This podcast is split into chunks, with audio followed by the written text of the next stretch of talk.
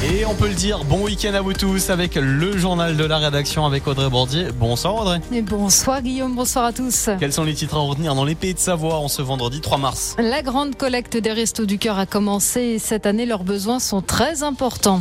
L'entreprise d'Annecy, Alpine Aluminium, fait encore malgré elle l'actualité judiciaire.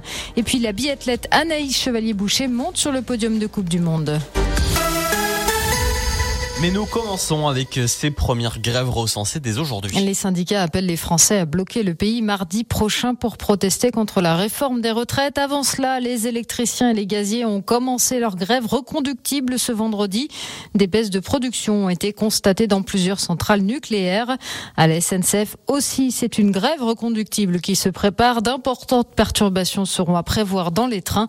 Le gouvernement recommande à ceux qui le peuvent de faire du télétravail. Il n'y a pas de petits dons les Restos du Cœur appellent à la mobilisation générale. L'association créée par Coluche organise à partir d'aujourd'hui et jusqu'à dimanche sa grande collecte nationale.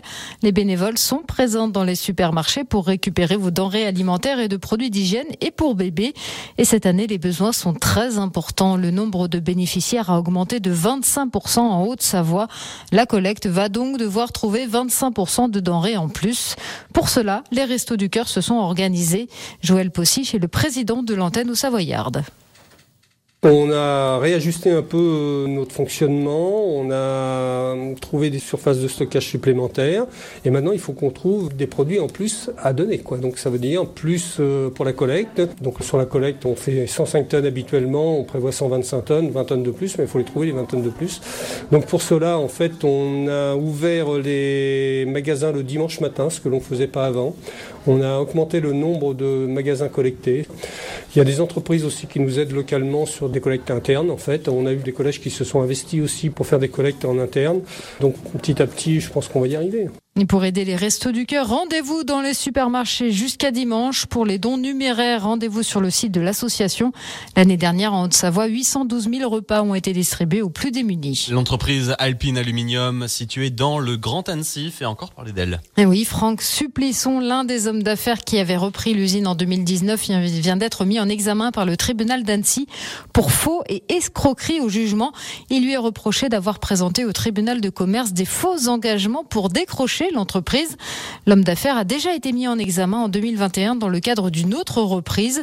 La reprise d'Alpine Aluminium doit être réexaminée par la justice lundi prochain. On termine avec euh, du ski nordique. Et ce podium pour Anaïs Chevalier-Boucher, la biathlète est arrivée troisième cet après-midi du sprint femme de l'étape de Coupe du Monde de République tchèque.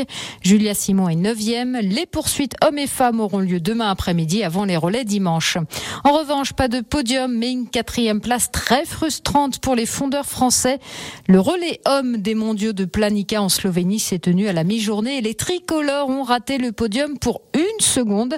Ces championnats du monde se termineront avec la Mastart, les femmes demain, les hommes dimanche. Merci beaucoup Audrey. Toute l'actualité des pays de Savoie est à retrouver bien sûr tout le week-end, 24 h sur 24, 7 jours sur 7 sur radiomontblanc.fr ou sur notre application. Il y a de